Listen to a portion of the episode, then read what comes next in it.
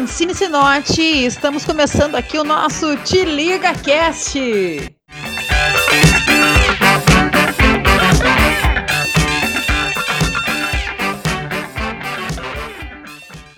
Fala, Bio de Luz! E aí, galera, boa tarde! Estamos começando então mais um programa aqui na Rádio Cultura. Hoje um pouquinho fora do nosso horário de costume, que é sempre às 16 horas.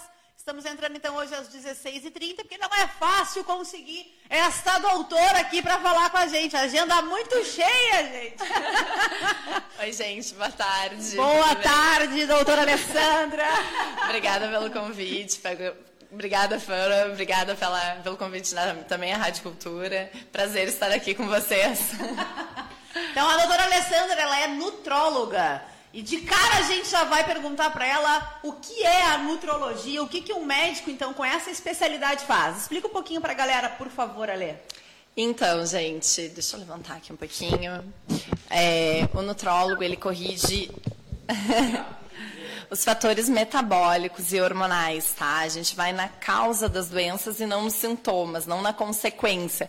Então, a gente vai corrigir lá a parte da, das deficiências nutricionais, das vitaminas, dos minerais, algum desequilíbrio hormonal que, por porventura, esteja ocorrendo, tá? É um pouquinho diferente do trabalho do nutricionista, o que é bastante confundido. A gente até pode prescrever a dieta e nós orientamos muitas vezes como essa dieta deve ser feita, justamente para a gente é, solicitar muitos exames e a gente identificar qual é o tipo de dieta para cada paciente a mais adequada. Mas é diferente do trabalho do nutricionista, tá? O nutricionista, ele prescreve o cardápio e nós muitas vezes, muitas vezes trabalhamos em conjunto com o nutricionista, justamente para o nutricionista, que é o profissional mais adequado para para tal uh, é, demanda, ele faz o cardápio e nós vemos mais a parte metabólica, hormonal, depende muito da, da, demanda desse paciente, né? Se nós temos uma doença crônica, se o objetivo é emagrecimento, se o objetivo muitas vezes é performance física, mental, é muitas vezes é uma pessoa que quer um ganho de massa muscular por Uh, enfim, hipertrofia muscular, pessoal de academia. Então depende muito mesmo. Então é, é um trabalho bem completo que nós realizamos. Maravilhoso. agora que a galera já sabe o que, que um nutrólogo faz, agora eu vou anunciar para vocês sobre o que, que a gente vai falar. Porque se a gente não botasse um tema, ia vir perguntas variadas, né? Então a gente conversou antes e vamos pensando assim, vamos falar sobre um assunto e depois a gente fala sobre outros, vamos marcando outras vindas da lei aqui. E o que a gente escolheu para o dia de hoje é a longevidade. Né? Vamos falar um pouquinho aí sobre longevidade.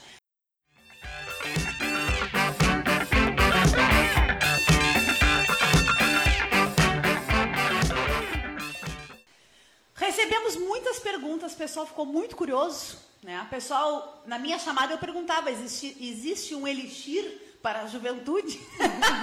a galera falou: epa, queremos saber se tem esse negócio. e aí nós recebemos então diversas perguntas de homens e mulheres e, uh, como esperado, bastante gente mais experiente, mais madura, né, que se interessou bastante pelo assunto. Vamos começar então pela Mari, é, Manilza Duarte. Manilza Duarte, ela quer saber como é que ocorre o processo de envelhecimento.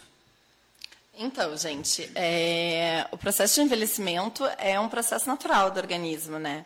É uma deterioração natural dos, das funções celulares, do tecido. E isso é um processo que a gente tem que interpretar como uma forma natural. Como nós iremos envelhecer é que é o que importa, né?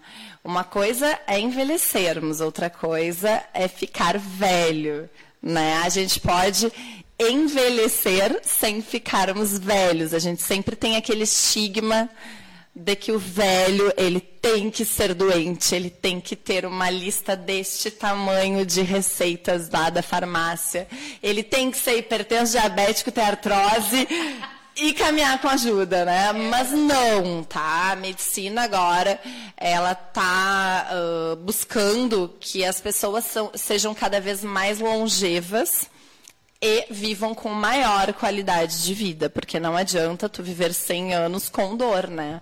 Então tu tens que viver os 100 anos aproveitando cada momento, né? E, e, na verdade, o envelhecimento é um fenômeno mundial que está acontecendo, né? Porque nós temos cada vez mais pessoas uh, com uma com uma expectativa de vida maior. Nós temos em vários locais do mundo centenários. Aqui no Brasil nós temos centenários, mas em alguns locais isso já é, uma, é algo mais comum. Então a gente está. O que, que a medicina está fazendo? Ela está estudando esses centenários e identificando quais os fatores que esses centenários têm que as outras pessoas também podem adotar. Ah, que show! Show de bola. É, alguma análise genética que estão buscando? Ou rotina, ah, estilo de vida? Estilo de vida, análise genética. Até tem, uma, tem um dado bem interessante que em 2025 o Brasil vai ser o sexto país do mundo com maior número de idosos, né? Então a gente tem que estar tá bem e preparado para isso, né? Porque a idade chega, né? Só não chega quem não chegou até lá. então a gente só, só quem, quem morre antes. Só quem morre antes, mas assim, ó, a gente tem que chegar lá. E assim, ó, uh, até falei sobre isso no, na semana passada numa palestra que eu dei. A partir dos 28 anos começa o processo de envelhecimento. Então assim, ó, envelhecer com saúde não é tu chegar aos 70 anos com hábitos totalmente inadequados e resolver que tu vai ficar bem a partir dos 70 anos. O, a, a, a, árvore a gente cuida desde a sementinha, né? Não adianta tu ter hábitos inadequados a vida inteira e tu querer ser um idoso saudável. Não. Tu vais ter, tu vai escolher aquilo que tu plantou durante toda a tua vida. Então é muito, é muito importante. É, o nosso é, envelhecimento, a gente começa a montar ele agora, né? Não exata, é lá na frente. Exatamente. A gente tem que se preparar para envelhecer, na realidade. Pensar em envelhecer, as pessoas não pensam nisso, né? Elas não pensam não. que vão envelhecer. A gente tem que pensar que a gente vai envelhecer. Se não morrer antes, vai envelhecer. É um processo Isso natural. É um processo natural. Como que a gente vai chegar lá depende muito da gente. Exatamente. Tem que pensar sobre isso. A gente tem que pensar na forma de envelhecer de um modo saudável, né? Que a senescência, o envelhecimento é algo é, é natural à vida, tá? Ele é intrínseco quase a, a, ao processo de viver.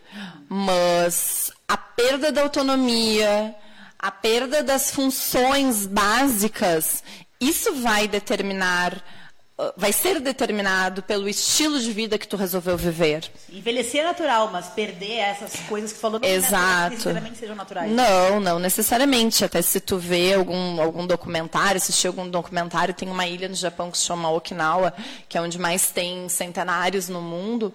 As pessoas têm qualidade de vida mesmo sendo centenários, o que muitas vezes a gente identifica pessoas com 50, 60 anos que não têm qualidade de vida. Então, a forma como tu vais envelhecer, quem determina são os teus hábitos. Certeza. Né? Então aquela. É gente de 30 anos.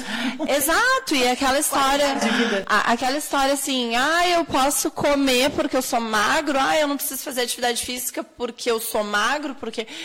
Não, né? Isso tudo tem um impacto além do impacto estético, além da, da, da, questão estética, isso tem um impacto que a gente vai conversar um pouco com as próximas perguntas, uh, um impacto mais profundo, e inclusive no teu envelhecimento, na expressão gênica dos teus genes lá que vão determinar como tu vais envelhecer. Show de bola. Então tá, beleza. Agora tem uma, uma pessoa que perguntou quais fatores podem acelerar o processo. É a Inês Gouveia. Achei bem pertinente a pergunta, né? Porque de fato existem muitas coisas que a gente faz e que a gente nem se liga, mas que alteram e muito como nós vamos envelhecer, né? Então, é, tem muitos fatores que podem ser gatilhos desse envelhecimento. O envelhecimento que a gente está falando agora é o, seria o um envelhecimento precoce, é, certo? Que aceleram Exato. É, então, vamos lá, gente. Sono Sono é extremamente importante, tá? Reparação tecidual, reparação, é, toda, libera, toda a secreção de melatonina, do hormônio do crescimento se dá durante o sono, principalmente o hormônio do crescimento, ele está relacionado à reparação tecidual. Então, é extremamente importante que se durma bem, Tá? E quando eu falo em dormir bem, não é usar uma medicação indutora de sono ou um benzodiazepínico que dá aquela sensação de que tu tens um sono muito profundo e na verdade tu não tens, é uma falsa sensação. É, e então assim é importante que tu durma bem, é importante que tu tenhas uma qualidade de sono adequada, é importante que se durma no escuro e no silêncio. E quando eu falo em escuro, é escuro mesmo, tá, Fran? É sem LED da televisão, é sem LED do ar-condicionado, não é somente não acender a luzinha ou não ter uma luz embaixo da porta, não. É sem LED de televisão, porque inibe a secreção do hormônio que a gente secreta durante o sono, que é a melatonina, tá? É, então, o sono é um fator bem importante, tá? Inclusive, essas lâmpadas que a gente tem em casa, elas prejudicam, né, nossa própria produção de melatonina. Né? Com certeza, com tem certeza. um óculos, já deve ter ouvido falar, né, no biohacking. Então, tem um óculos que ele tem a lente amarela, que é exatamente para estimular a produção de, de melatonina quando tu acende as luzes em casa. Olha é mesmo? Não conheço esse. É um biohacking, que é uma forma de tu melhorar, né, essa, de potencializar essas, essas coisas que a gente acabou mudando, né, ao longo da vida, porque não tinha essas lâmpadas antes. Não. Então a gente inventou isso e o nosso corpo não conseguiu adaptar essa produção hormonal. O nosso ciclo circadiano ele segue o mesmo, desde lá da época das cavernas. Então a gente não consegue modificar isso, só que a gente está exposto sempre a essas lâmpadas brancas que dificultam a produção dos hormônios. E aí os caras inventaram um óculos que tem uma lente amarela que aí quando chega lá às 8 da noite, tu coloca o óculos e fica com ele em casa. Tá, mas tem estudos, até tu falou isso, eu não conheço, não sei que tipo de evidência que tem esses óculos, se realmente tem uma evidência que comprove que ele tem. colabore, tem, tem, tem, Mas assim, ó, tem estudos que mostram que assim. Uh, alguns, algumas pessoas dizem, bom, então se eu dormir com a LED da TV, do split, e colocar aquele tapa-olhos, há estudos que mostram que, inclusive pela pele, aquela luz ela iria prejudicar. Então, é um pouco, talvez seja um pouco controverso isso, teria que ver bem. Uh, não, não conheço óculos, prefiro até não opinar sobre, mas tem que ver bem. É, é, pouco... é vendido por uma empresa americana baseado em alguns artigos, tá? Foi, que foi feito lá. Mas eu achei interessante, uma, né, uma nova visão aí para tentar controlar um pouco. Talvez não seja o suficiente, né? Sim. Mas para tentar controlar um pouco, pelo menos porque a gente acaba pagando tudo só na hora de dormir. Tá, mas aí é assim, ó, Fran, é que nem eu digo, é começar pelo mínimo. Não adianta a pessoa ter o óculos com a, o raios laser e assim, ó, pegar o celular e ficar no Instagram ou mandando, respondendo o WhatsApp antes de dormir, porque aquela luz é, se eu não me engano, até tenho, eu tenho uma matéria dessas no meu Instagram, no meu, na, na, minha página. Se eu não me engano, 10 minutos de exposição à, tua, à luz do celular à noite, ela uh, corresponderia a mais ou menos 4 horas tu ca caminhando embaixo do sol. Uh, então, assim, tu imagina, se tu caminhar é. agora, quatro horas embaixo do sol, tu não vai chegar em casa, tu vai dormir em dois é, minutos não. e liberar melatonina. Entendeu? Ah. Então, assim, é começar pelo hora. mínimo.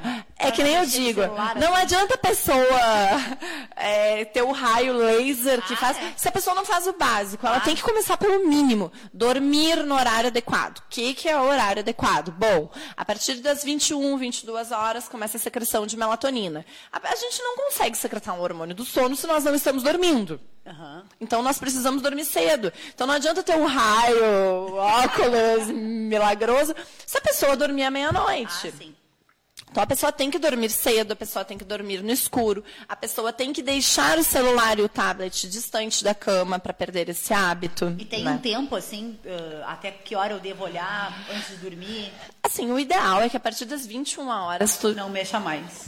A gente sabe que o ideal e o real é complicado, né? Porque, enfim, mas o ideal seria esse. O ideal, tá. falando em mundo ideal, é. tá?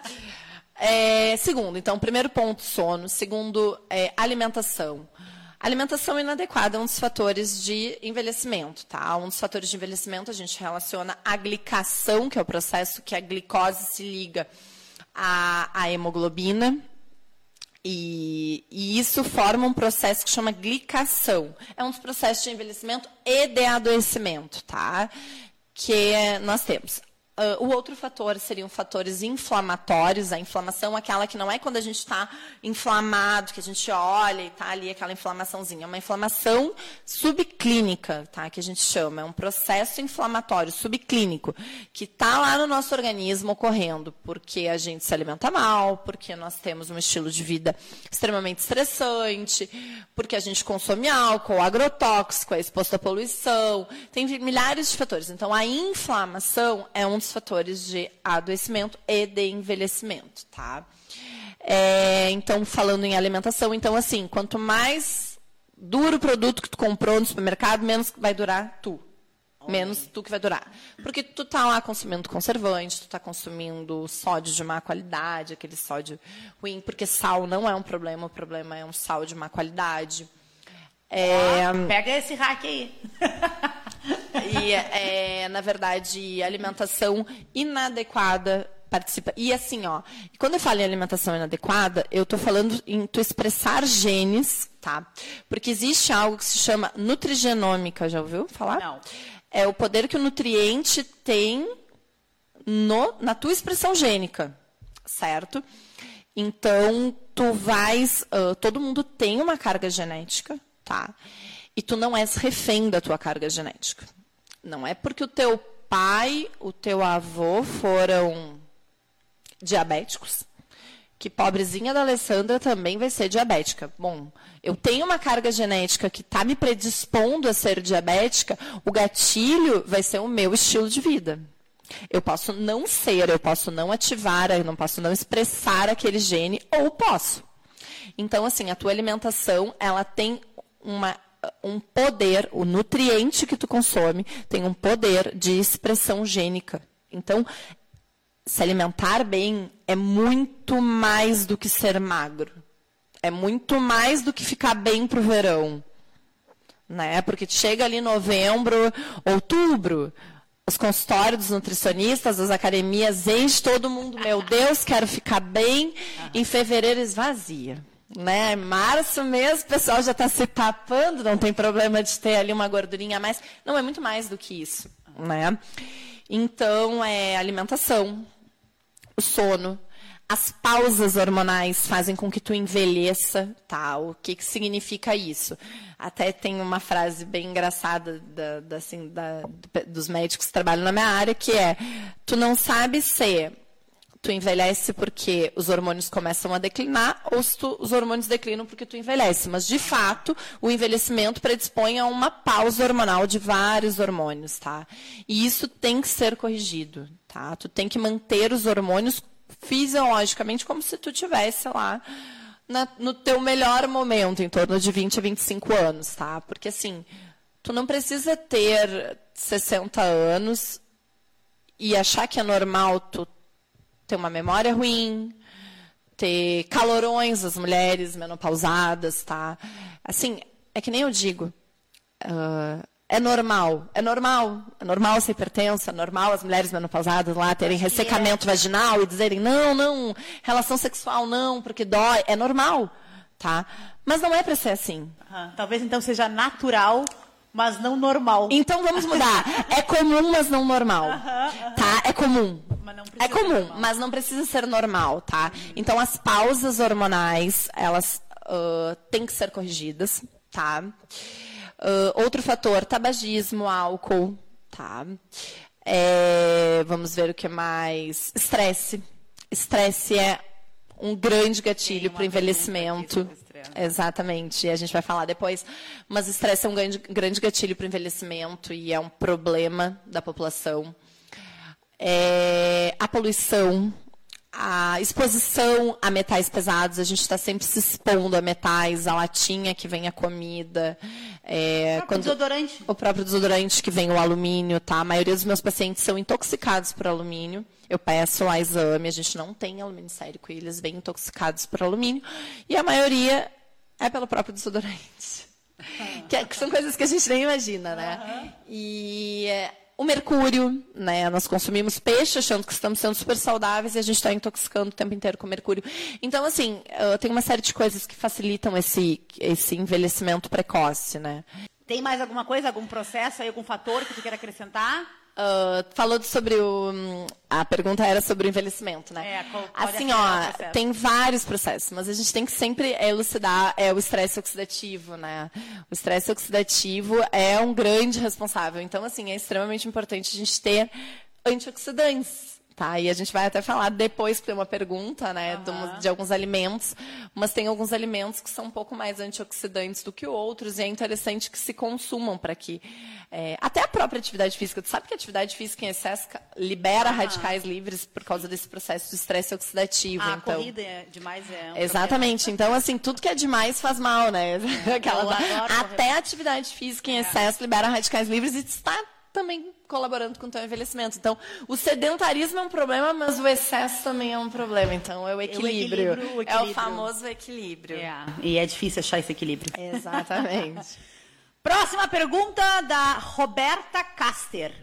Longevidade é sobreviver mais, correto? Sim. Dá para programar viver mais? Dá, tendo estilo de vida saudável, como a gente já falou aqui, dá para programar.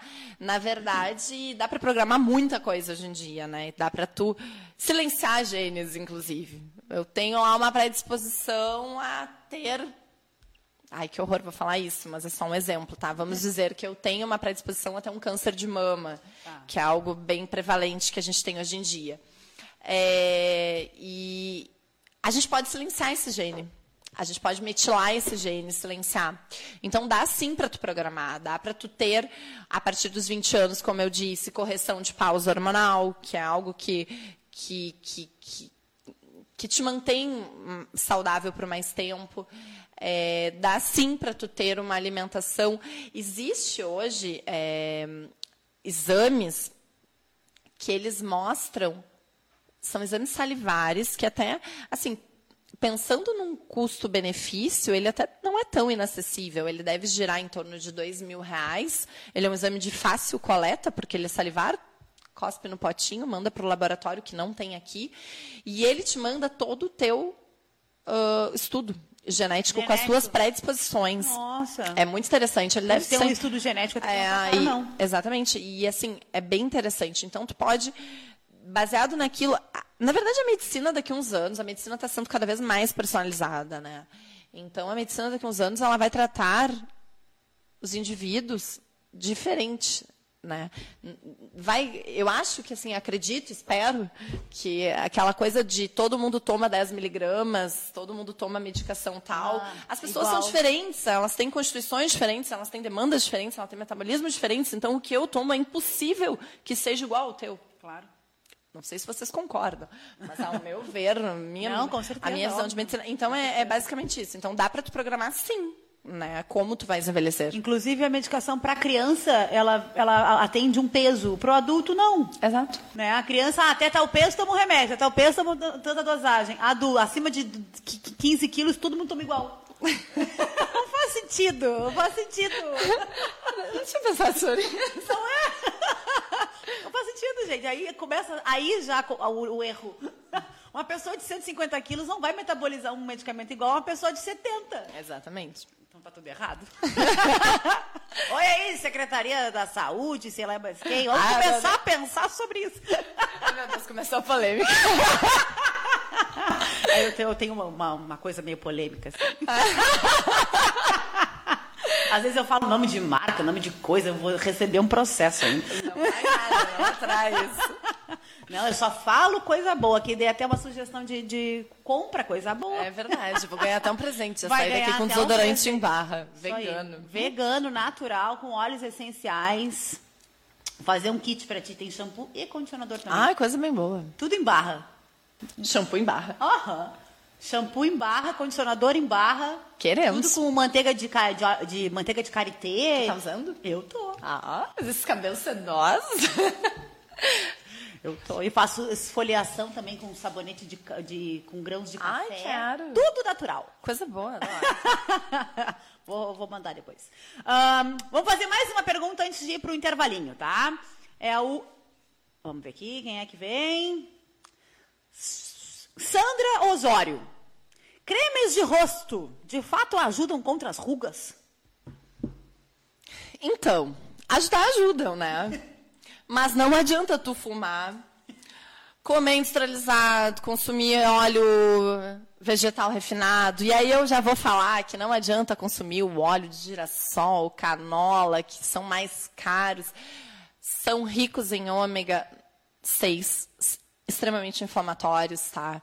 Então, é, não adianta tu ter uma alimentação inadequada, tu ser super estressado, tu fumar, tu beber, mas usar o melhor creme, o último, rico Branco, em, é, em Compra um. coenzima Q10, não, maravilhoso, continua usando coenzima Q10, passa bastante coenzima Q10, mas assim, de corrige, marca.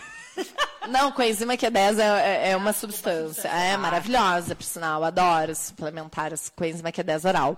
Endovenosa, enfim. Mas não adianta tu ter um estilo de vida inadequado e passar o melhor creme.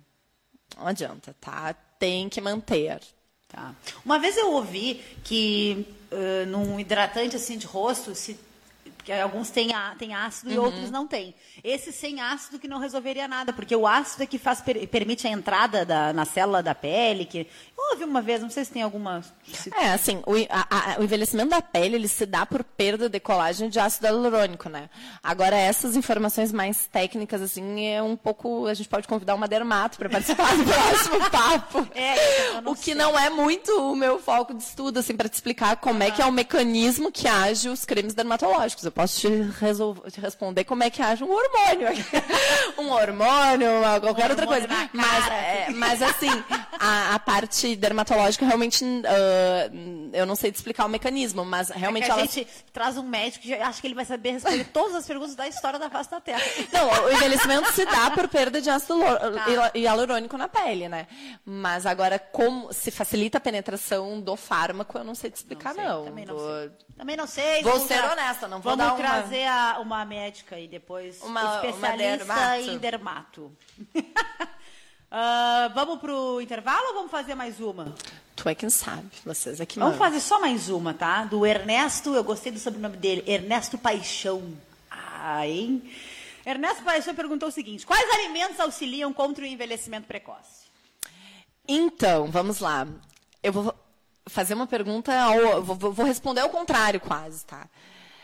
Uh, tem um estudo que mostra que a restrição calórica aumenta a longevidade. Então, na verdade, não seria quais alimentos, e sim a falta de, a diminuição de, tá? É, o excesso de, de, de, de, calorias, o excesso de, do consumo exagerado de nutrientes, ele sobrecarrega a mitocôndria. A mitocôndria é a nossa casa da moeda energética, né? E isso aumenta as espécies reativas de oxigênio, que significa estresse oxidativo e liberação de radicais livres, tá? Então, é, alguns estudos mostraram que se tu faz restrição calórica, tá? Come menos, tu vive mais, tá? Então, assim, Primeiro, o jejum intermitente. Aí já venho com o Prêmio Nobel de Medicina de 2018, que era o jejum intermitente, que já oriento, tá? Não é para todo mundo e não é para sair é fazendo fazer, sem orientação de um profissional, tá? Não é a receita da vizinha ali. Claro. É, mas a restrição calórica em geral, tu consumir menos calorias do que tu gasta. Passar uma fome. Não passaram uma fome, mas as pessoas em geral consomem muitas calorias, é, tá? E assim, é muito mais do que consumir calorias. É uma questão de consumir o macronutriente adequado. Não é uma questão de consumir, porque 50 calorias de, uma, de um vegetal, de uma fruta, não é igual a 50 calorias de uma bala. Tá? Não são as calorias, tá? Mas neste momento eu estou falando em restrição calórica. Tá tá? Vamos entender o que eu estou falando, uhum. tá? Eu não estou falando em somente calorias, mas certo. neste momento há evidências científicas, os, os, estudos mostram que a restrição calórica levaria ao aumento da longevidade, tá? É, e aí, falando em alimentos, alguns compostos bioativos de alimentos realmente participam desse aumento da longevidade. Ele tem um potencial para redução do risco de doenças crônicas é, relacionadas ao envelhecimento. Tá? Que aí eu destaco algumas substâncias que são os polifenóis, que tem bastante em chás, é, os glicosinolatos e os carotenoides, tá? Carotenoides eu sei, agora que. São... Então, gente, é, essas substâncias estão presentes em chás, em frutas, legumes, cacau, nozes, certo? É, e aí eu vou salientar uma substância aqui que eu prescrevo bastante no consultório, que eu gosto muito, que é o resveratrol. Vocês já ouviram falar no resveratrol, não? É aquela substância do vinho, tá? Do suco de uva, do vinho. O que, que acontece? Por que, que eu não digo assim, ai, consuma vinho todos os dias? Porque o problema é que tem álcool, Sim. entendeu? E no momento que tu está consumindo uma. Para tu ser mais saudável, para tá ingerindo resveratrol, ao mesmo tempo tu estás consumindo álcool, que não é benéfico para tua saúde. Então, assim, existem suplementações de resveratrol, tá? Tu pode suplementar via oral. Eu suplemento todos os dias resveratrol. O que que é, é, é tá associado ao resveratrol, as funções dele? Anti-envelhecimento antitumoral. Não tem é, contraindicação? Anti-inflamatório. É, não, na verdade não, tá? Então ele tem que ser prescrito por um profissional que Sim. saiba prescrevê-lo, tá? E é como eu disse, né? Nada é para todo mundo. E não adianta tu tomar horrores de resveratrol, porque até atividade física em excesso faz mal, né? Claro. Então, Vai pegar o, a garrafa de um litro e meio de suco de uva e Não, aí é que tá, entendeu? Aí, por exemplo, a questão do... É, é mais, é mais uh, cômodo tu suplementar via oral o resveratrol. Porque aí, por exemplo, tu vai tomar suco de uva. Mas suco de uva, é, é, a uva é uma fruta com riquíssima. a riquíssima em frutose, que é um carboidrato. A frutose não é muito bem metabolizada pelo fígado, então, sabe, quando tu está arrumando uma coisa, estragando outra. Então, assim, tem que ter bastante cuidado em fazer esse tipo de orientação, certo? É, então, o resveratrol está associado ao anti-envelhecimento. Ele reduz o, o, LDL, que seria aquele colesterol que eu não gosto desse termo, mas eu vou falar que seria o mau colesterol, ah, que não existe isso, ruim. porque colesterol não é ruim, tá? Se Depende. a gente está produzindo dentro de nós e é, é fisiológico é. e biológico, não é ruim, né? Na verdade, tem 11 tipos de LDL, já que a gente está falando em LDL. Nove são bons, ah. dois deles são ruins. Então, assim, não é porque a pessoa tem o LDL alto que, meu Deus do céu, né? Então, assim, se ele reduz o LDL, teoricamente, ele estaria colaborando para evitar doenças coronarianas, tá? Coronariopatias. É, ele melhora. Coração. Oi? Doenças no coração. Do coração, entupimento das artérias do coração. Ele melhora a questão do diabetes mellitus, ele melhora. É, alguns estudos mostram que ele melhora, inclusive, quadros de Alzheimer, tá? E prevenção de doenças neurodegenerativas, tá? Como o Alzheimer, que eu acabei de citar. E é interessante falar que tem um estudo bem importante que ele mostra que o uso de resveratrol ele teria uma função similar, ele teria um resultado similar à restrição calórica. Então, mesmo que tu não esteja fazendo a restrição calórica, o resveratrol atuaria da mesma maneira, tá? Olha aí quem não quer fazer restrição calórica calórica. Tem uma aí. solução. Vou tomar esse negócio aí. É, mas não esquece lá da expressão gênica que eu falei, então. Vou voltar né? lá na lei. uh, tem uma outra coisa que eu gosto muito também, que é a curcumina, tá? A curcumina tem que ter, que nem eu digo, falta água em casa, mas não pode faltar cúrcuma, tá? A curcumina está presente na cúrcuma, no açafrão da terra, Pozinho amarelinho, aquele temperinho que a gente coloca na comida, galera. Extremamente anti-inflamatório, oh, antioxidante. A dica é, toda vez que adiciona cúrcuma ou açafrão, que é rico em curcuminoides, tá? Adiciona pimenta preta. Tá? Porque ele é rico em piperina. A piperina aumenta a absorção do curcuminoide, tá? Maior anti-inflamatório da natureza é curcuminoide, tá? Mais do que anti-inflamatório aquele que a gente compra na farmácia. Então, na verdade, gente, a gente é o que a gente come. Uma vez tá? um dia eu passei aqui uma receitinha que tu tinha me dado, que era do shotzinho com limão. Ah, o shot. Sim, aquele... tomarem de manhã cedo. É, é maravilhoso, é. tá? Então, assim, uh, tem que ter cúrcuma em casa, sabe? Eu, que nem eu digo, a minha, minha casa comida chega a ser amarela. tudo, tudo vai cúrcuma. E ela, e uma vez eu li que ela, quando aquece, ela perde um pouco as propriedades. Melhor é comer ela. É, eu coloco também. ela no prato. Eu, não, eu, eu, não, eu não coloco ela quando for cozinhar, assim. Coloco ela no prato já. Porque perde um pouco, né? Essa, Sim. Olha aí, galera. Tomar um shotzinho, eu tinha recomendado a galera. Então tá, a gente vai dar uma paradinha agora, dar uma pausa, tomar uma aguinha, que a gente tá aqui com a boca seca. Eu não, mas a Alessandra deve estar tá que não parou de ah, falar. Eu falo bastante, tá tudo certo. Porque a gente fala pouco, né, gente? Pega duas pouco falantes. A gente já volta, não sai daí, meu de luz.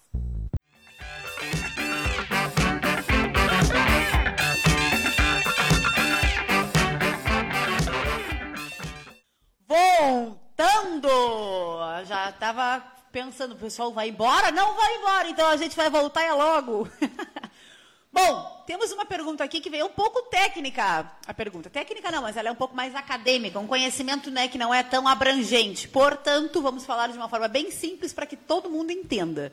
Tá? A pergunta, então, ela veio da URGS, tá? de uma estudante da URGS, uh, a Jéssica Andara. E ela disse o seguinte: telômeros e envelhecimento. Podem falar sobre este tema? Então, como a Fran disse, a gente vai dar uma pincelada, porque é. assim, ó, é meio denso esse assunto, tá? É. É, existem mais de 300 teorias relacionadas ao processo de envelhecimento.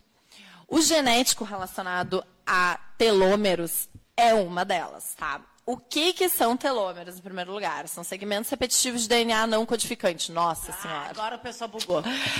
Tá. então, assim, para falar em termos mais leigos, mais tranquilos, tá? Sabe o cadarço do teu tênis? Aquela. O plásticozinho que fica na ponta para ele não esfiapar? Aquilo ali é o telômero, tá? Dos teus cromossomos. Certo? É uma capinha. Assim. É uma capinha. E o que, que a gente diria, tá? Que os telômeros, eles. Uh, o encurtamento desses telômeros seriam responsáveis pelo envelhecimento. Aí tem vários estudos que mostram, inclusive, algumas medicações que o uso off-label, ou seja, o uso que está fora da bula, mostrou que é, diminuiria o avanço, a velocidade do encurtamento telomeral. Um deles é uma medicação, não é para tomar, pelo amor de Deus, tá? Eu vou só falar o que está sendo falado nos últimos congressos de medicina que eu tenho ido por aí, tá? É, a metformina é uma medicação usada para diabetes e ela está associada, tá? Tem estudos que mostram que ela está associada, inclusive, a essa questão do encurtamento dos telômeros, tá? Então, ela diminuiria a velocidade do encurtamento telomeral, o que pode ser que favoreça a longevidade. Não é para usar metformina sem prescrição, pelo amor de Deus. É. Então, assim, é... o que, que eu vou falar? Vou pegar aqui minha cola para não esquecer das coisas que eu achei interessantes. Então, assim, o que, que determinaria, de acordo com a teoria genética, o envelhecimento, a velocidade desse envelhecimento? Seria a velocidade do encurtamento dos telômeros, tá? É... O que, que eu vou dizer para vocês? Que aos... Quando tu é um RN, um recém-nascido, tu teria em torno de 10 mil pares de bases. E, teoricamente, aos 35 anos, tu teria 7.500 e aos 65 anos, 4.800. Então, tu vai vendo a degradação desses, desse processo que a gente está falando, tá?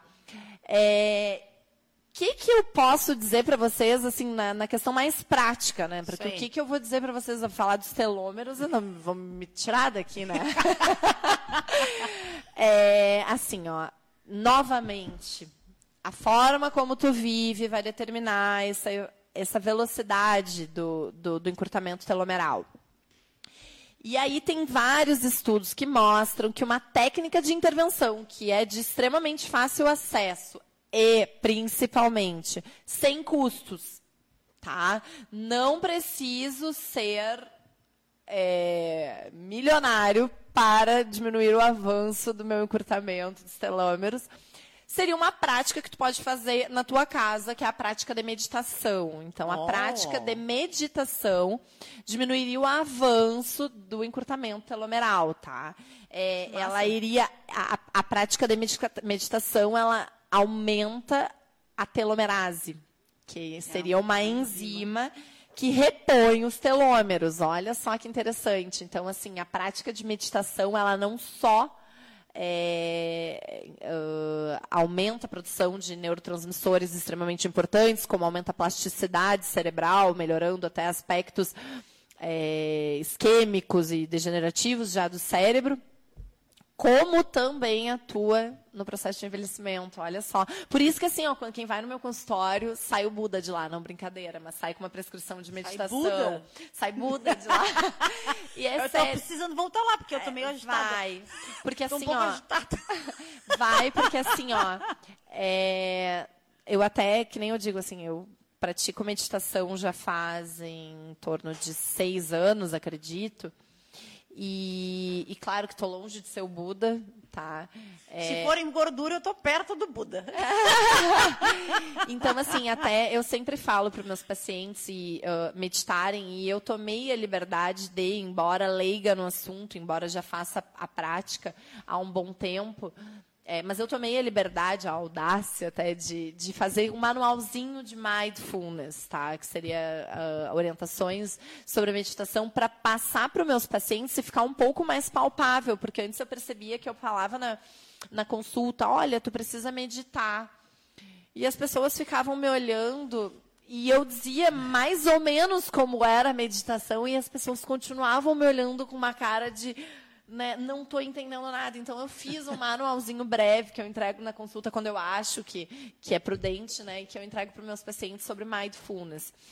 E, e, é exatamente isso. Então, assim, uh, tem um estudo que mostra que tu pensar no aqui e agora, ele diminui também esse processo de envelhecimento. Então, assim, tu desacelerar diminui o processo de envelhecimento, tá? Então, Essa assim... ansiedade que as pessoas vivem, vivem muito lá na frente, exato. muito no futuro. Tem uma frase, sabe, que eu vou falar agora, que eu acho muito legal, que é, é uma frase que se usa muito no yoga. Eu sou adepta ao yoga já faz muitos anos, e é...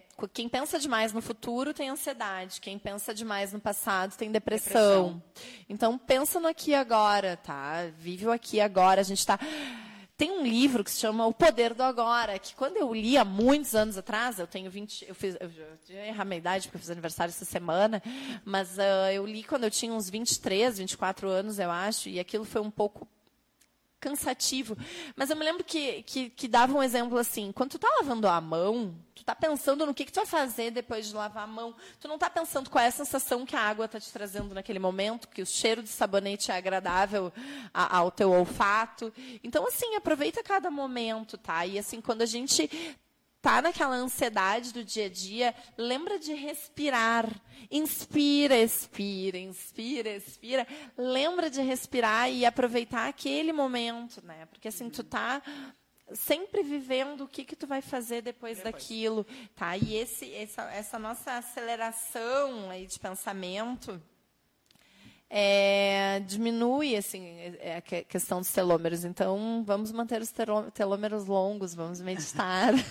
Eu vou dar até uma sugestão aí para a galera. Eu não, não consigo meditar sozinha, ainda não cheguei nesse nível assim, né? Mas no próprio YouTube, tu coloca lá meditação guiada, tem muitos vídeos que auxiliam as pessoas a meditar. Então ele te fala lá, ah, fecha os olhos, uhum. aí tu uhum. fecha, senta numa posição não sei o quê, aí ele vai te falando coisas que ajudam, porque eu sozinha não sei meditar. Então, assim, tem um aplicativo que eu vou, vou também falar que ele é grátis, tá? Que é o Insight Timer que ele, ele também tem várias meditações guiadas para quem não tem o hábito da meditação, sentar e meditar, é que nem eu, eu, te, eu dou um exemplo que para mim faz todo sentido, que é, eu nunca toquei violão, se alguém me entregar um violão agora, não vai sair nada. Mas se eu tentar todos os dias tocar violão, talvez daqui a um mês saia uma ou duas notas, entende? Então a meditação é mais ou menos por aí. Tu não vai sentar e virar o Buda na primeira vez, tá? Tu, é um exercício, é um hábito diário. Então, é Insight Timer o nome. É, e a dica vai, começa pela meditação guiada. Isso aí. Tá? Eu vou dar um, só um uma pincelada num, em algo que eu achei bem interessante, que eu li também num estudo, que crianças que passam por processos de estresse, principalmente até tem um estudo de crianças em orfanatos que mostra que os telômeros dessas, desses adultos que foram crianças com problemas são mais curtos. Olha então, olha a importância de tu ter uma criança com, enfim, um cuidado, né, amor, carinho, atenção né? Show de bola. crianças com estresse viveriam menos. Nossa. Punk, hein? Bom, temos muitas perguntas. Algumas ela já até acabou respondendo. Tem a pergunta do Rogério Ribes. Álcool pode afetar a nossa longevidade? Né? Com ela, certeza. Ela já respondeu. Tem outra que ela falou. Quer falar? Quero. Eu tenho uma coisa. Tá, eu falei sobre o sono e aí falei sobre o álcool e aí eu vou relacionar os dois. Aquele vinhozinho para relaxar depois de um dia estressante, para tu dormir bem, Não, tá? Não, o não. vinho inibe a produção dos hormônios que tu secreta durante a noite. Então, aquele, aquela sensação de, ai, vou tomar um vinhozinho, uma cervejinha para assim, dar uma relaxadinha, é uma falsa sensação, tá? Então, de qualquer forma, Eu- o álcool sempre é Eu prejudicial. sempre costumo dizer nas minhas palestras que a gente tem aquela coisa de, ah, eu ah, vou tomar um- uma bebidinha alcoólica no final do dia porque eu mereço. né? Ah, eu estou muito cansado, eu mereço. Eu Só que a gente não vê o que de fato a gente merece. Porque É. a gente merece viver bem, a gente merece se tratar, a gente merece cuidar da nossa saúde, a gente não merece ficar se estragando, ficar se Exatamente. prejudicando, né? Só que a Exatamente. gente tem uma, uma ideia errada. Eu mereço, então eu vou lá e tomo uma cerveja. Eu mereço porque eu trabalhei demais. Aí nem começa a pensar, será que teu emprego está adequado? Será que teu, a tua rotina não é muito ruim e por isso tu acha que precisa daquilo para relaxar? É muito profundo aí a, a, a conversa. É mas verdade. então, vinhozinho lá todos os dias antes de dormir não é legal.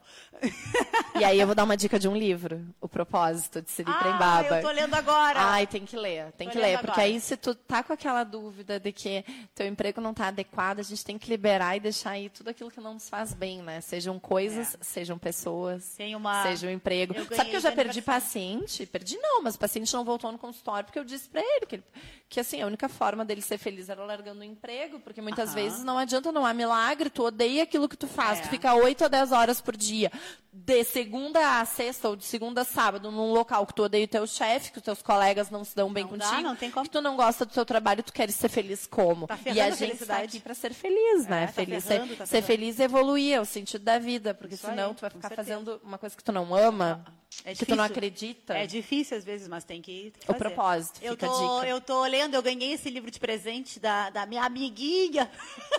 a gente se trata assim, parece duas retardadas. minha amiguinha. E aí ela me deu de presente de aniversário. Muito legal o livro. Ahn, tem outra pergunta que tu já também respondeu, que era da Mônica Salles, para falar sobre atividade física e a terceira idade, assim, né? Atividade física na terceira idade. Mas na realidade, a atividade física é importante sempre, né? Não é Sempre. só na terceira idade. Sempre. E assim, ó, eu amo fazer zumba. Que bom, faça zumba. Eu adoro correr na beira da praça, ali na volta da praça de Cangu. Corra, corra todos os dias de Cangu na volta da praça. Não importa, faça. Mas tem que associar a atividade física de resistência. Independente se tu ama zumba, independente se tu ama cangu, independente se tu ama correr, tá? Caminhar, tem que ter carga associada sempre, tá? O músculo, é, pensando que, que as- que os ouvintes sejam jovens, tá? O músculo é a previdência privada tá? É aquela que tu não tá pensando agora, mas que lá na frente tu vai precisar dela, tá? É muito difícil uma pessoa aos 20 anos, como eu, que aos 27 anos resolvi pensar na minha previdência privada, tu tirar um dinheiro da tua conta que tu poderia estar viajando, gastando, juntando, comprando Ah. outra coisa, para tu pensar que aos 70 anos tu vai precisar, mas eu tive que fazer isso porque aos 70 anos eu irei precisar, aos 70 anos eu não espero trabalhar o tanto que eu trabalho agora, né? Mas é, o músculo é mais ou menos aí por aí, tá? Tu vais precisar lá na frente. O que vai garantir a tua autonomia, o que vai garantir tu atravessar a rua sem precisar de ajuda, é, o que vai garantir tu levantar da tua cama sem precisar de ajuda, o que tu vai garantir tu fazer xixi, tomar banho, atividades básicas diárias, é a tua massa muscular. Então, assim, tem que ter carga. A contração para não fazer cocô na calça, para não fazer xixi, é Exato. muscular. Então, assim, ó, tem que ter carga sempre, até porque tem vários, meta, vários processos metabólicos, melhora a resistência insulínica, tem várias coisas. Mas tem que ter. E aí eu, eu ressalto que a maioria dos idosos que a gente vê por aí são sarcopênicos. É aquele idoso com barrigão, com uma gordura visceral imensa, e os braços finos, as pernas finas. A barriga da cerveja. E, a, e baixa massa muscular, baixa a composição Ih, aí, pai. muito baixa. Aí, pai. Ih, ferrou, hein? Meu pai tá assim. Ué. Então, e aí, Carlos? Vamos lá, Carlos. Então, assim, ó, é, tem que cuidar isso, tá? Então, tem que manter a, ma- a- a massa muscular, porque a sarcopenia, que é essa diminuição de massa muscular com o declínio da idade, ela já inicia o declínio aos 28 anos. E aí a gente tem que começar a pensar que a maioria das pessoas que estão envelhecendo, elas já estão perdendo testosterona, a testosterona delas, que é um hormônio que mantém essa massa muscular também adequada, já está caindo. Então aí vem as mulheres menopausadas, que normalmente tem um declínio lá da testosterona também. Então assim, tem que ter atividade física com carga, inclusive para a questão da massa óssea, não somente a massa muscular, mas também manutenção de massa muscular, ó, massa óssea. Opa, fiz uma massa. Tem, tem uma pergunta, na realidade, que nem me foi feita, mas que eu vou te fazer, porque eu sei que tu vai mandar muito bem. Tu falou agora das mulheres menopausadas, né? E eu, ninguém me mandou uma pergunta assim, mas eu tenho certeza que muitas delas devem sofrer com isso, que é o ressecamento vaginal na terceira idade. E aí muitas mulheres acabam perdendo total o prazer né, no ato sexual, e aí isso acaba atrapalhando total o casamento, sendo que não precisaria ser assim, né? Não. É aquela história, é o comum, mas não é normal. Mas não é normal. Né? Ninguém perguntou, porque as pessoas ah. ficam com vergonha de perguntar. Ah, estou com ressecamento vaginal, mas é tipo. Tem que perguntar, a gente tem que falar sobre isso. A atividade sexual é algo que, que a gente tem que manter né? E de forma satisfatória, porque isso faz parte da qualidade de vida, tá? E a gente tem que quebrar esse tabu de falar de atividade sexual e de sexo, porque é algo que que está na nossa vida, tá? E faz parte. E o ressecamento vaginal realmente é um fator que, que prejudica muito a atividade sexual de mulheres, principalmente que estão no climatério ou menopausadas, uh, pela questão do desequilíbrio hormonal que isso gera, tá? Não precisa ser assim, tá? E aí vem toda a questão da, da, da diferença de tratamento que, que que eu percebo que tem. É, existe a terapia de reposição hormonal com hormônio sintético, que aumentam alguns riscos, inclusive tromboembólicos, riscos de desenvolvimento de câncer, de alguns tipos de câncer, que eu não, eu não sou adepta, tá? Então, tem outros tipos de terapia que eu faço no consultório, que são hormônios uh, transdérmicos, que eu acredito que equilibre melhor esse desequilíbrio que ocorre, é, essa diminuição dos hormônios que ocorre é, na menopausa, tá? Que tu consegue manter não somente a, a questão do ressecamento vaginal, mas manter, diminuir os riscos que a mulher está suscetível durante a menopausa, tá? Então, olha aí, Nutróloga Alessandra pode resolver os seus problemas. É quase o chapolim colorado da nutrologia.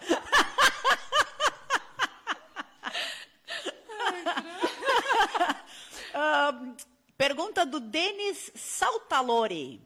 É possível evitar as doenças da terceira idade, como Alzheimer e Parkinson? Então, gente, uh, doenças como Alzheimer e Parkinson tem um termo que está sendo usado em algumas literaturas que eles falam que é, seria um diabetes tipo 3.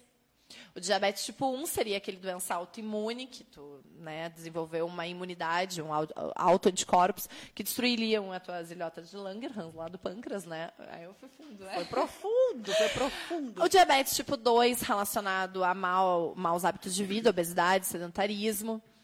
E o diabetes tipo 3, que vem sendo uh, usado, seria uma glicação junto com um processo inflamatório neuronal. Então, assim, uh, é mais. De novo, eu volto com a questão do estilo de vida, né?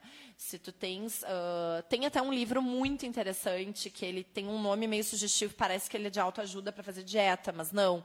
Ele se chama Dieta da Mente que ele é escrito por um neurologista americano, se eu não me engano, que ele fala do dano neuronal causado pelo açúcar. Então, é, novamente eu volto. Açúcar não, a, a, a, diminuição do consumo de açúcar não é só para tu ficar bem no verão. Olha o impacto que isso tem no teu corpo, entendeu?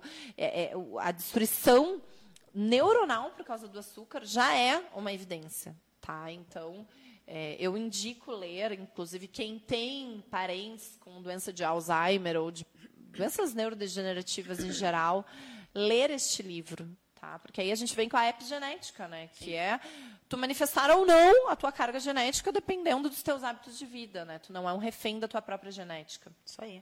Uh, pessoal, quando a gente fala em, dieta, né, a galera já fica apavorada. Ai, dieta, eu não gosto de dieta, eu odeio dieta. Só que, na realidade, o termo dieta, ele quer dizer só uh, hábitos de alimentação, hábitos alimentares, não tem a ver com restrição. Aí é outra coisa, né? Restrição alimentar é uma coisa e fazer dieta seria comer aquilo que a gente precisa. Se a gente falar qual é a dieta de um urso panda, Né? Ah, ele vai comer açúcar? Não, ele não come, porque na dieta dele isso não faz parte, assim como não faria parte na nossa. Exatamente. Né? e aí, se tu começar a dar açúcar para o urso panda, provavelmente ele vai apresentar vários problemas, porque ele não sabe lidar com aquilo. Aquilo não é natural da dieta, ou seja, que é, é, os hábitos alimentares daquele animal. Então, nós também temos os nossos hábitos alimentares, que é a nossa dieta, que não tem nada a ver com restrição, e sim com o que a gente come de fato, e o açúcar não estaria, com certeza, aí. A não ser o presente naturalmente nas frutas, né? Que Exatamente. aí já é. E aí tu fala, vamos, vamos falar, o presente naturalmente nas frutas. A nossa, nosso genoma não mudou e não tinha fruta. Desde lá, a época paleolítica. Quando tu coletava é. e caçava, tu não tinha disponibilidade de uhum. frutas que tu tens hoje. Exatamente. Tá? E aí, assim, ó, vamos, vamos separar bem. Não é um problema comer frutas. Mas comer um excesso de frutas é claro. é um problema. Sim. Entendeu? Então, na época paleolítica, tu era coletor e caçador tu tinha as frutas da estação, Exato. de difícil acesso, que tu comeria uma e tu não tem um saco para levar até lá a tua, como é que é lá, teu habitat lá, entendeu? Porque tu caminhou quilômetros até o local onde tu achou frutas. Então, era normal tu consumir frutas, mas não o excesso de frutas que é consumido hoje, que a gente chega numa fruteira e tem todas as frutas de, de todas as estações, é. numa quantidade ilimitada. Então, assim, eu tive um paciente esses tempos, muito interessante até foi, que ele me disse assim, doutora, eu gosto muito de consumir frutas. Eu falei, que bom. Não, não, mas realmente eu gosto muito de consumir frutas. Eu falei, me conta mais sobre isso. Bom, depois do almoço eu como 12 laranjas. de tarde eu como mais ou menos um quilo de ameixa. Que isso? Nossa, isso, assim, viciado tá longe de ser saudável, entendeu? Tu comer uma laranja não há um problema, a não ser que tu tenha uma um, vamos dizer, uma diabetes, que tu tem, ou uma resistência insulínica, alguma orientação do profissional de consumir uma menor quantidade de frutas. Mas essa disponibilidade de frutas que nós temos hoje em dia, para a nossa Constituição, não favorece. Com certeza. Bom, a gente já passou o nosso horário do programa, mas eu vou fazer mais uma aqui. Uhum. Só para a gente finalizar, porque o resto a gente acabou falando. Ela falou da poluição, que a gente teve uma pergunta da, da Raquel Becker, de São Paulo, que ela falou: moro em São Paulo e aqui a poluição é extrema. Essa poluição prejudica na minha saúde? Sim, ela já falou sim. que sim, a poluição pode prejudicar. Eu queria falar um pouquinho sobre o estresse, que a gente comentou lá no começo, né? E aí ela disse, não, a gente vai falar um pouquinho mais sobre isso depois. E eu não quero deixar de falar sobre o estresse, porque o estresse realmente está ferrando com a nossa vida, né? Nosso estresse? A pergunta é assim, ó, estresse atrapalha a nossa longevidade? Como envelhecer sem estresse no mundo de hoje? Sim, a, sabe que um dos grandes problemas que eu tenho no consultório dos pacientes é o estresse crônico tá? O estresse, o estresse libera um hormônio que se chama cortisol, tá? Produzido pelas glândulas adrenais. O cortisol ele é um hormônio que ativa genes, uh, expressa genes que nós não gostaríamos de estar expressando. E também ele libera, ele, uh, ele estimula citocinas pró-inflamatórias, ou seja, ele estimula processo inflamatório, aquele que eu falei lá atrás, subclínico, tá? Então, é, nós temos hoje em dia uh, uma rotina muito corrida, nós temos trânsito, nós temos horários, nós temos vários empregos. Então, de fato, o estresse é algo muito é, corriqueiro na rotina de todo mundo, né? E é aquilo que eu falei, é, muitas vezes tu não consegue... Uh, como eu vou explicar? Mudar as circunstâncias, mas tu pode mudar a forma com que tu lida com essas circunstâncias, tá? É, tu pode todos nós temos problemas, todos nós temos desafios, e a forma com que a gente lida com esses desafios é que vai fazer a diferença, tá? Então, a forma com que a gente lida com os problemas, a forma com que a gente lida com a rotina, e mais uma vez eu trago as técnicas de intervenção meditativas, o yoga, o relaxamento, colocar o pezinho na grama. No final do dia, tu sentar no jardim, tá? Tu relaxar, tu chegar num momento e tu ter uma atividade de relaxamento, de prazer, isso é fundamental, não somente para processo de envelhecimento, mas eu tenho vários pacientes que têm diagnósticos, inclusive, de depressão, que não são depressões, que na verdade é uma, uma alteração de cortisol.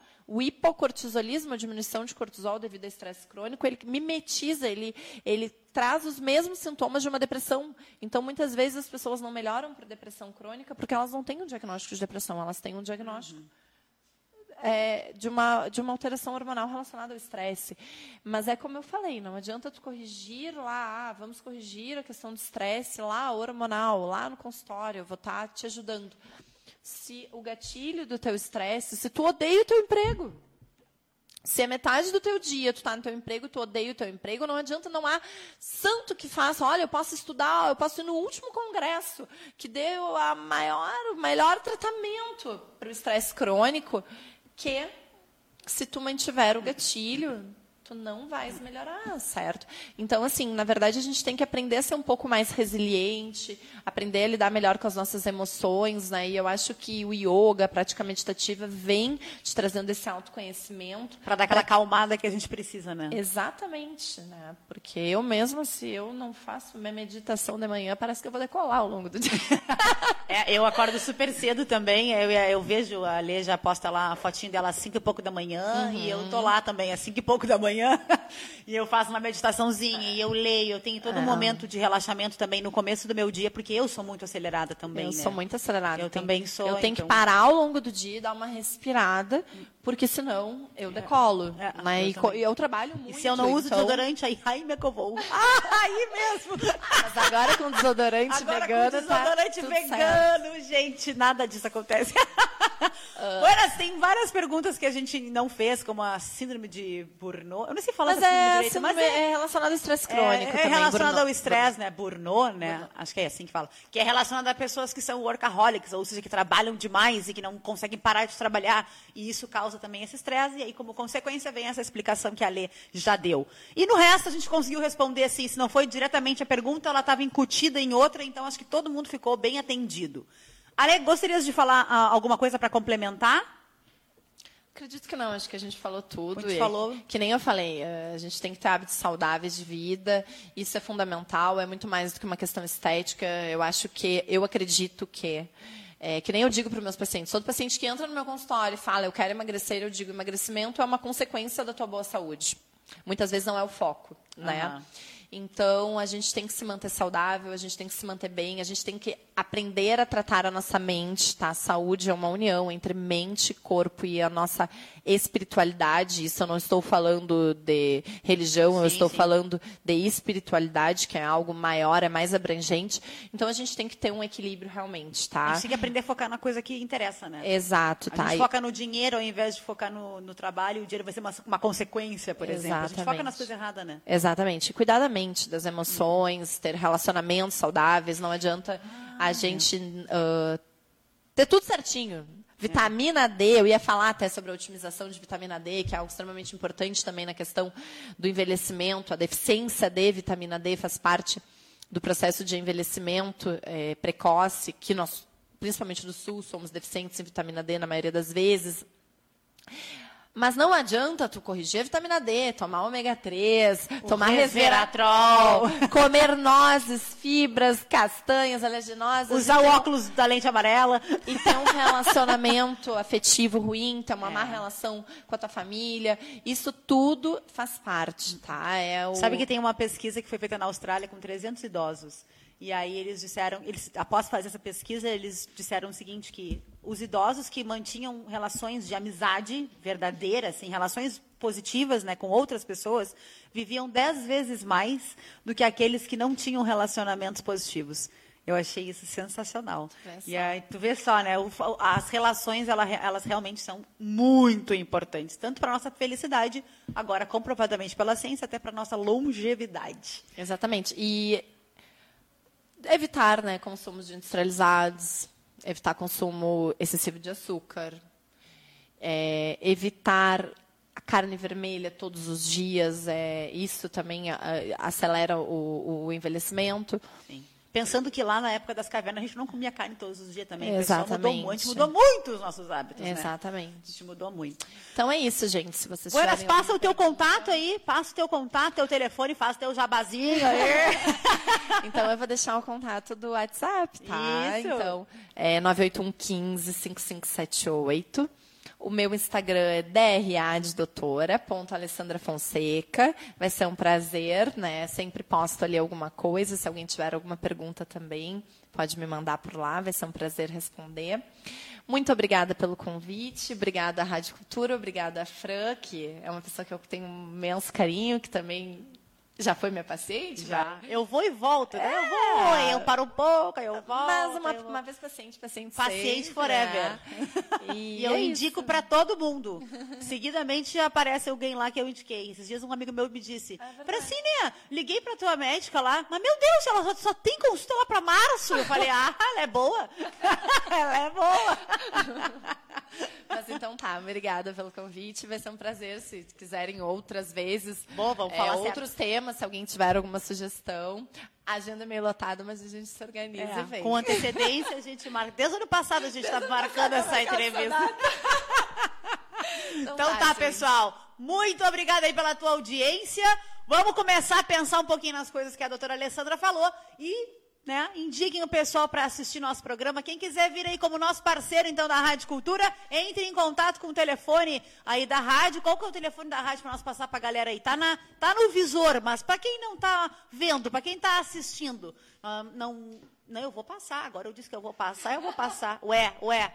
Vou te dizer aqui, ó, o telefone da Rádio Cultura é o 981 25 1475. Galera que quiser, então, né, vir participar aqui conosco, não só da entrevista, mas também empresas aí que quiserem ser nossos parceiros, serão muito bem-vindos.